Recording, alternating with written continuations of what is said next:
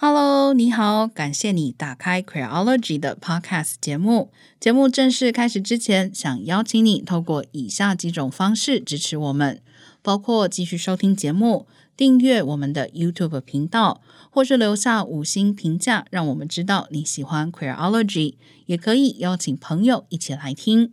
如果你愿意再给我们更多一点支持，也欢迎你到 Queerology.net 点页面上的 QR 码，请我们喝杯咖啡。网址是 Q U E E R O L O G Y .net。接下来节目就要正式开始喽。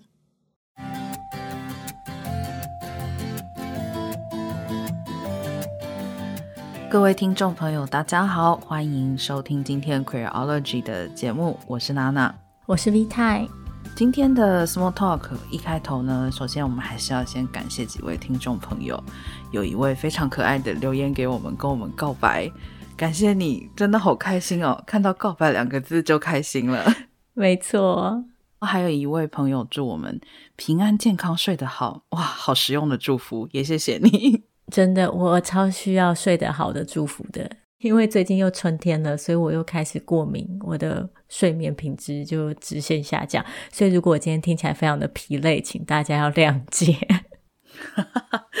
那还有就是，也希望大家最近可以多多的留言问我们问题呀。上一期的 S 里面也提到，我们要做周年节目，要进行你问我答，任何问题都可以，可以留言给我们，写信给我们，可以到粉丝专业上面私讯我们，我们就会在周年的节目里面一一来回答。接下来呢，我们要来进入今天的主题。要来聊一下刚刚出炉的非常热腾腾的跟踪骚扰防治法的草案。先强调一下，我们在录这期节目的时候还是草案。是的，也就是说，它刚刚才出行政院会哦，那还没有过立法院。但是这个草案一出来，哇，好久没有看到这么多人加入。对于法条的讨论了，上一次应该还是通奸除罪，还有同性婚姻合法化，还有 Face，。不过废死我们一直都还没有进入到这么具体的讨论，但是上一次确实有这么激烈对法案的讨论，可能确实是同性婚姻还有通奸除罪。嗯。但是其实，如果是比较常在关心性别议题，或是本来就有在关心跟踪骚扰法的朋友，应该都知道，这个法案的推动已经有相当多年的时间了。没错，这不是近一两年的事情。就像同性婚姻，也不是一两年之中推动起来的。在进入院会的版本之前，十几年来，其实一直都有各种的版本以及草案。这一次终于进到要送立法院会去审查，有一部分的原因，相信也是因为日前在屏东发生假车祸真掳杀的案件哦，可能是有一些关系的。嗯，在我们开始讨论之前，先跟大家介绍一下这个草案的内容好了。目前呢，行政院推出的这个草案内容呢，是订定了八种不同的行为样态会被纳入跟踪骚扰法的规范范围，其中包括了譬如说盯梢啊、守候啊，用这样的方式来接近特定人居住的地方、工作的地方或是学校等等，还有观察、跟踪特定人士。或者是对特定人不断的传送简讯或是网络讯息，嗯，还有一个呢是大家看到的时候反应比较大的是向特定人要求约会、联络或其他追求行为。一看到这一点的时候，很多人突然就说：“哎，怎么连约女生出去或是约男生出去都变成是跟踪骚扰？不是这样子的。这八个行为样态被包含。”在跟踪骚扰法，是因为他们属于跟踪骚扰法里面定义下与性和性别相关的行为，但是在法案里呢，另一个非常非常关键的元素，要让一个行为构成跟踪骚扰的根本要件是，这些行为是反复的以违背当事人的意愿的情况发生。对，它有一个重复的要件。没错，所以白话的说就是。假如你今天回家走在路上，刚好跟在家住你附近的女生后面，这件事情就是偶然的一次性的发生，这个不是跟踪骚扰。但是如果你觉得这个女生很漂亮，于是你就每天等在捷运站出口等她一起回家，然后跟在她后面。就算她跟你说你这样子，我觉得很可怕，请你不要再跟了。这样子的话，就会属于跟踪骚扰的范围。或者是，假如你很喜欢一个人，你想要约他出去，那你当然可以提出邀约。可是，如果他已经拒绝了你，甚至跟你说，请你以后不要再约我了，你却还是反复一而再、再而三的用各种方法，不管是当面问也好，不管是网络上问也好，还是手机问也好，不断的施压，到最后导致当事人的焦虑跟恐惧，这个时候就有可能构成所谓的跟踪骚扰。讲得更明确一点，即使被邀约方或是被跟踪方没有表达出拒绝或者是不乐意的情况，因为我们也知道，有的时候我约某个人，他可能没有很想出来，但他可能不会直接的拒绝我，他可能会说啊，今天有点忙，改天吧。嗯，如果即使是在这样的情况之下，你可能。每隔一天就要约对方一次，对方每次都用不同的理由告诉你他不会跟你出来，你还是坚持反复的去约对方，这个其实也很有可能是在一个踩线边缘的范围哦。没错，不是不能够理解，就是说为什么这个跟踪骚扰法出来之后，有广大的男性朋友表达了忧虑，觉得。啊，我以后是不是都不能约女生出来了？但我觉得这个说法本身就非常的有趣。第一个是跟踪骚扰法并不只是用来约束男性的，为什么广大的女性朋友们都没有担心我以后不能够约男生出去，或者是女同性恋们都没有担心我以后不能约女生出去了呢？我我觉得这个真的是从根本上就可以反映出。我们在社会性别上面预设的一些差异哦，比如说可能认为，呃，女生就是不会主动的追人，呃，我可以跟你保证，女同性恋一定要有一个人主动追别人，所以女生也是会主动追人的哈。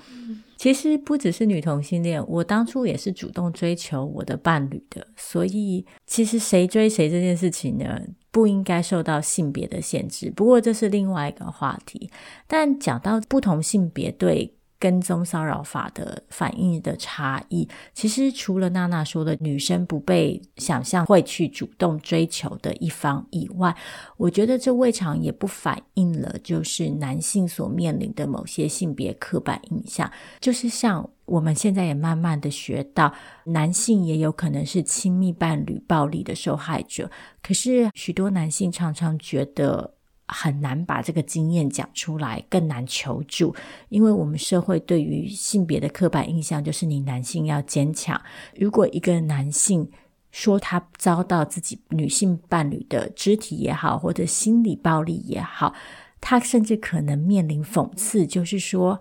哎呀，你一个大男人，你怎么还会怕女人？”之类的攻击，嗯、或者是像我们也听到很多案例是男性的性暴力受害者。会在这种性是男赚女赔的逻辑之下，而遭到嘲讽，觉得哎，男人怎么可能被强暴？但我们都知道，这些其实是非常古老的性别暴力迷思。嗯，尽管因为性别权利的关系，导致在性与性别暴力底下，受害者多半是女性，但这并不代表男性就不可能受害。因此，跟踪骚扰法。虽然是以女性为主要的保护对象，但是跟踪骚扰法也同样适用于男性，因为男性也有可能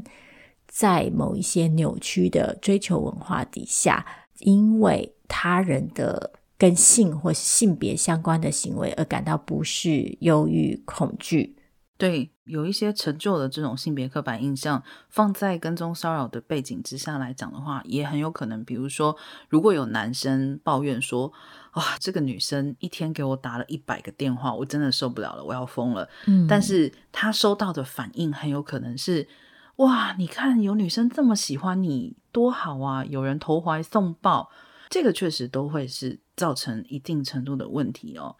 我其实觉得最有趣的是，我不太理解为什么有了一个法条的明确定义之后，反而会有人担心，这样是不是以后我不能约女生出去了？因为就一个程度上面来讲，所谓的法则或者说是罪行都是法定的，现在等于透过跟踪骚扰法，其实为你的行为立下了明确的边界。你不是应该感到更安全吗？我只要不要踩到这些边线，原则或者说是法理上面，我都不算在跟踪骚扰别人。嗯，我这样讲的原因是因为法并不是全部啦，就是很多时候还是要看大家现实生活中的互动状况。我绝对不是在说哦，你只要不做法条里面的这些事情，你就没有跟踪骚扰别人。但我不了解的就是，今天如果法律有很明确的定义，告诉你不要这样做，但是他并没有告诉你不要追求女生，所以意思不就是告诉你，请不要以这样的方式来追求女生？那为什么很多的男性会直接推导到，哦，有了跟踪骚扰法，我就不能追女生了？难道这世界上的男生都是用跟踪骚扰的方式在追女生的吗？我自己的看法是，很多时候这些愤怒的反应其实是一种焦虑的情感。这个焦虑的情感，我也不是不能理解。我觉得他们很大一部分来自于一种对于性别互动的不确定感，也就是说。过去其实不管是在我们的日常生活中，还是从我们从小到大的养成教育跟我们的大众文化里，我们其实学习到的一直都是一种很特定的性别互动模式跟规则。像我们刚刚讲的，要男强女弱，男性要扮演主动的一方，女性要扮演被追求的一方，男性要符合特定的条件才能成为一个合格的。配偶，女性要符合特定的条件才能成为一个合格的好女人，所以我们过去一直以来都听到很多很陈旧的、很单向的性别互动建议，譬如说：“哎呀，女生说不要就是要”，或者是有些人就是口嫌体正直，嗯、或者是像我前两天还在网络上看到文章说，你送女生礼物的时候，你不能问。你要从他的日常生活表现当中观察到有什么礼物有可能是他喜欢的，然后送出来，这样才是代表你在意，你有诚意。所以我可以想象，就是很多男性可能觉得他面对到的是一种完全冲突的讯息。一方面，有人跟你说你要主动、要积极、要有侵略性，展现出来你可靠的那一面；另外一方面，又有人跟你说不不不，你如果太具有侵略性的话，你这样会让女生感到不适。有些人跟你说，你要懂得跟女生沟通，什么事情都要知情同意。另外一些人又说，如果你每件事情都要问的话，会让女生觉得你不在意她。所以我大概可以想象，这些相互冲突的性别文本，对于很多人来说，是非常的令人迷惘的，这个迷惘跟这个不确定，可能就变成一种焦虑的情绪，然后投射在这些新的性别互动资讯上面。所以，男性之所以看到跟踪骚扰法感到愤怒，不见得是因为他们真的觉得自己有那个处罚的可能，而是有一种愤愤不平的情绪吧，觉得啊。怎么又多了一项新规定？我到底要听谁的？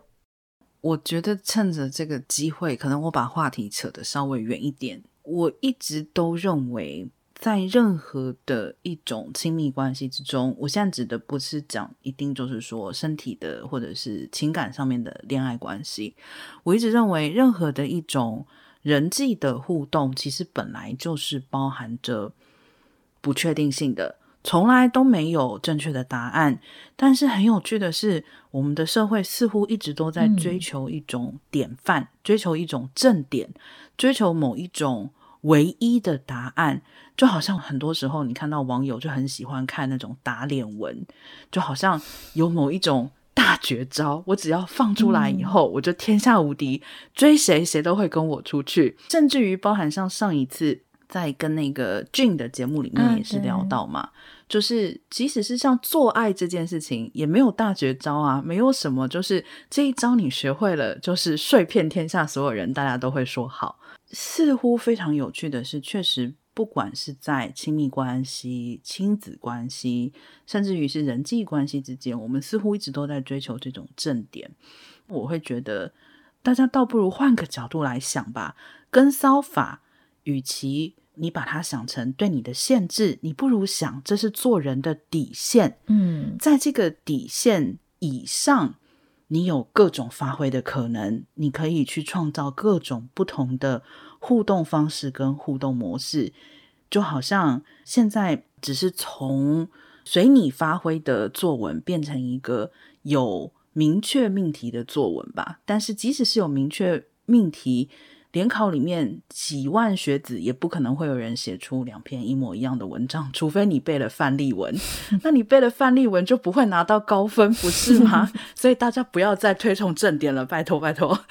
我觉得娜娜讲到了一个重点，虽然她说她离题了，但其实我觉得这反而是重点。我们确实走在一个十字路口，跟骚法这样子的法条看起来好像是在对于性别互动的。情境做出规范，但事实上，其实反而是试图打开一些空间，告诉你跟我，我们需要想象新的性别互动形式，因为旧的性别互动形式，很多时候可能是建立在一个不公平的基础之上，很多时候其实女性在此缺少话语权，很多时候其实那不是女性真正想要的互动样态，所以。从现在起，是不是可以让我们都去想象更多元的、更平等的、更自由的互动形态？除此之外啊，其实网络上还有一种讨论，就是会认为说，啊，这个是一个问题吗？就是跟踪骚扰是很严重的事情吗？难道需要为了这样的事情来立法吗？真的有，而且这样的事情比你想象中要普遍很多。嗯，像是现代妇女基金会就做过调查，台湾至少超过一半的年轻女性担心自己受到跟踪骚扰。那么在亲密伴侣暴力的受害者之中，有超过八成的受害者也有过被跟踪骚扰的经验。诶，讲实在话哦，我也有遇过呢，被奇怪的人在后面跟着，嗯哼，就不认识的人，但他一路就跟你回家，你就会觉得，诶，这是为什么？对，其实跟踪骚扰是许多女性蛮普遍的经验。除了普遍性以外，跟踪骚扰这个问题之所以需要被正视，另一个很关键的原因是。跟踪骚扰，根据国外的研究，常常是更严重暴力行为的前哨站。这是什么意思呢？这是说，跟踪骚扰的行为人，很多时候他的行为不会只停在跟踪骚扰。像很多人会说：“哎呀，有人在你家门口站岗，你就不要理他就好啦。”但是很多时候，这个不理会其实并没有办法阻止行为人，甚至呢，行为人的行为会随着时间而逐渐的强化。他可能今天在你家门口站两个小时，明天变成站四个小时，然后下一次他可能会开始出声，然后试图寻求你的注意，一步一步强化。最后的结果是，很多时候这类的跟踪骚扰会从一开始看起来。无害，这个无害要打括号哈，看起来无害的这种痴汉行为，演变成严重的暴力伤害。台湾这几年也听过非常多这种追求不成而发生的暴力，甚至是杀害。这是为什么跟踪骚扰会被女性主义者跟妇女团体视为一个非常严重需要处理的问题？因为他们造成的很有可能不只是当事人在心理上的压力，他们会造成很多层面更广泛的危害，不管是恐惧也好，或者是身体上的，比如说失眠，或者是暴力攻击，或者是当事人可能会因此对社交生活感到恐惧，比如说他可能就不敢出门了，等等。就像刚刚提到的跟踪骚扰这件事情，现在还是有很多人看得不太严重。发生在男生身上的时候，我们刚刚也提到，可能会被调笑说：“哎呀，你看女生对你投怀送抱。”发生在女生身上的时候呢，很多时候听到的就会是：“那这也没什么啊，他就是给你打几个电话，或是他也就在门口站着。”但确实这样子的行为，他所造成的心理压力，以及他未来可能发展成。更进一步的性别暴力的情况，其实都是很常见的。再来以台湾来讲的话，像现在家庭暴力防治法是只能够处理目前或是曾经有交往关系的伴侣双方之间的暴力跟骚扰，但是跟踪骚扰很多时候是陌生人或者是点头之交之间发生的问题，所以还是有必要出现跟骚法这样子的专法。没错，就像我们刚刚举的追求者跟被追求者的例子，他们并没有交往过，所以他们的互动行为就不会被规范在家庭暴力防治法底下，因为那并不属于亲密伴侣暴力。但是这确实也是构成了暴力的行为，因此需要跟踪骚扰法这样子的法条。根据新闻报道，这个法案有可能在五月的时候进入立法院一读通过。如果顺利的话，有可能在年底就开始执行。嗯，我觉得固然说跟踪骚扰法是一个里程碑，但另外一方面，我个人也是有一点点小小的悲观啦，就是法其实真的只是第一步，有了法之后。并不代表跟踪骚扰这个问题就会消失，其实还是需要非常多的配套跟社会条件。嗯，对比有一些人可能认为啊，跟踪骚扰这个事情没有这么严重啦，不需要立法，或是有人认为啊，这个法立的也太超过了吧。我跟 V 太太想法比较比较接近，我其实比较担心的是这个跟骚法立出来之后，究竟能够起到多大的作用。讲一个最直接的嘛，像我们刚刚讲到的家庭暴力防治法，这个法立了非常多年了，相信还有很多人都还会记得这个法立定之后，并不是一开始就常常被使用的。即使这个法立出来了，比如说因为一些陈旧的观念认为啊，清官不断家务事啊，就算有这个法，法官或者是检察官，甚至于是在第一线警察，你要去报案的时候。你可能都没有办法援引这个法案来立案，也就是说，即使立出来了，它究竟能不能够被落实到生活的层面上？我觉得这个是非常需要关注的问题。再来就是跟骚法，最后我们还是要看条文的细则，它怎么去定义，还有怎么样去搜证，这些其实都是有一定难度的。当然，这个也就会牵涉到之后这个法如何落实到生活里面的问题。对。有了法之后，法能不能被执行是第一个问题。第二个问题是，法被执行之后，它会产生什么样的效果跟效力？这是第二个问题。第一个问题的部分，就像娜娜刚刚说的，一个关键会是在社会大众对于这个法案的认识。第二个关键是第一线人员的敏感度。还有第一线人员的人力跟时间，其实大家也知道，我们的地方远景非常的忙碌，然后要管各种大小事。现在等于是再增加了一项很繁琐的业务。如果说第一线人员的人力没有增加，他们是不是有这个余力去处理这些案件？另外一方面，第一线人员对这个议题的认识足不足够充分？还是说，当某个人去报案的时候，可能会得到这个没有什么大不了的吧，这个不算吧，他明天就不会来了，你不要担心这类的回应。如果说第一线人员的敏感度不够，不仅没有办法帮到当事人，甚至可能会造成二度、三度的伤害。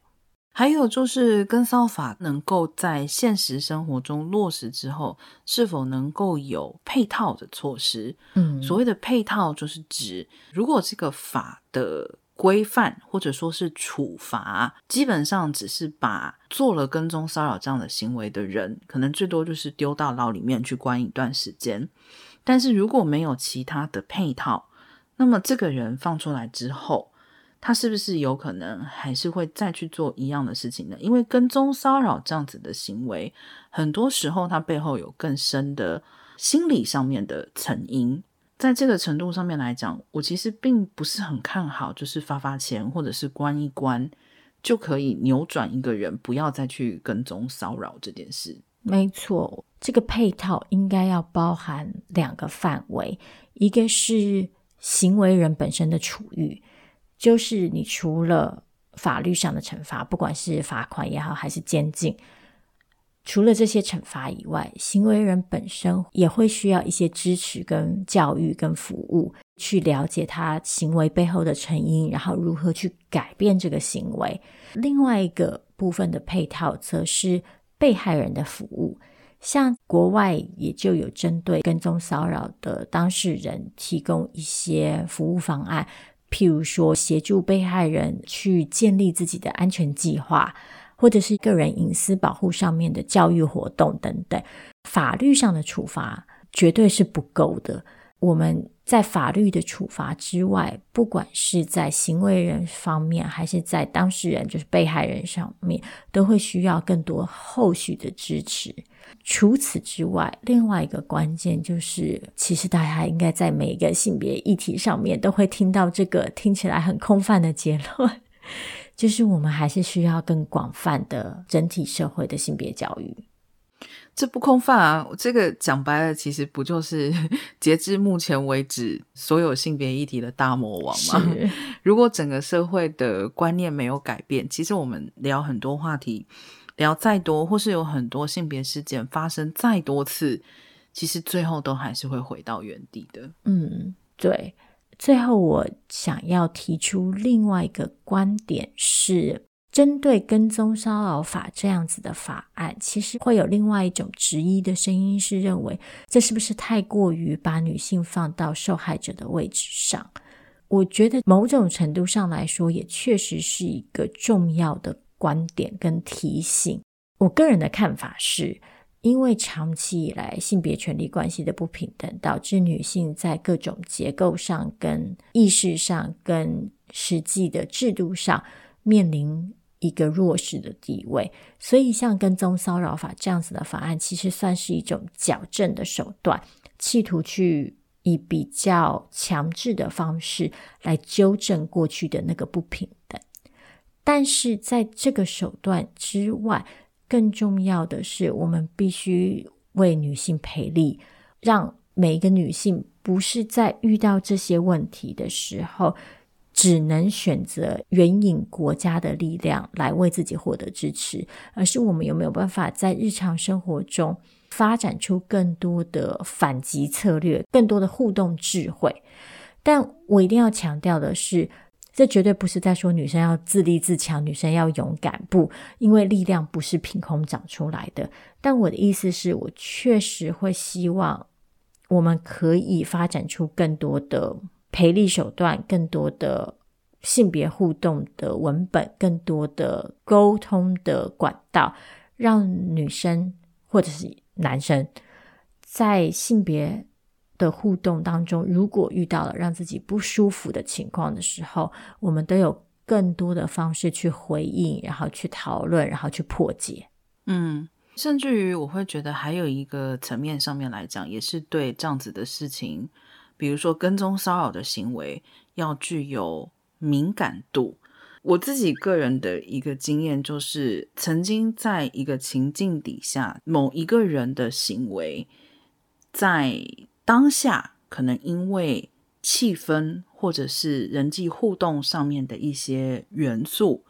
使我并没有意识到，其实对方的行为已经非常接近跟踪骚扰的边界线了。嗯。这也是在多年以后跟性别议题有更多的接触，包含身边人际互动的整个环境有了变化之后，再回头去看，我才了解到说，哦，其实当时对方跟我的互动已经非常的偏向于不健康的跟踪骚扰的这样子的范围。所以我认为这个赔礼也包含对于这样行为，首先要有一种意识，而不是被动的去接受。嗯。但我跟 V 太的看法是一样的，我一直都是认为，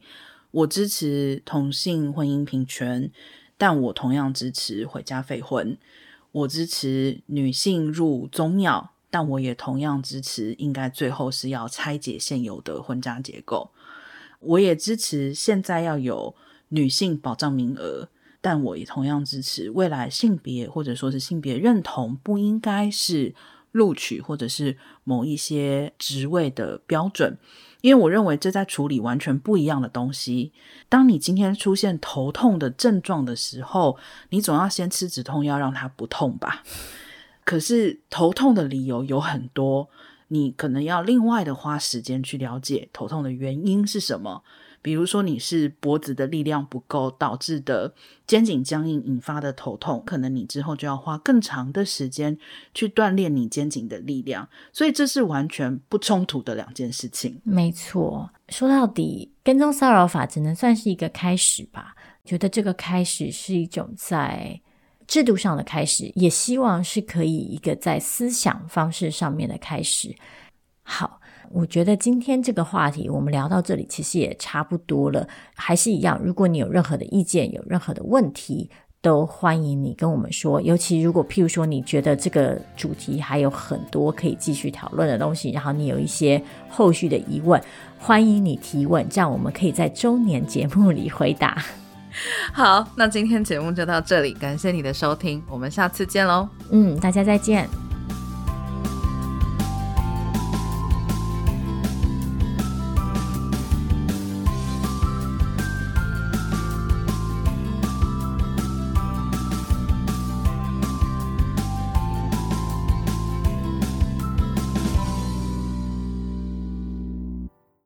Hello, Creology 的听众朋友，谢谢你收听 Creology Podcast 节目。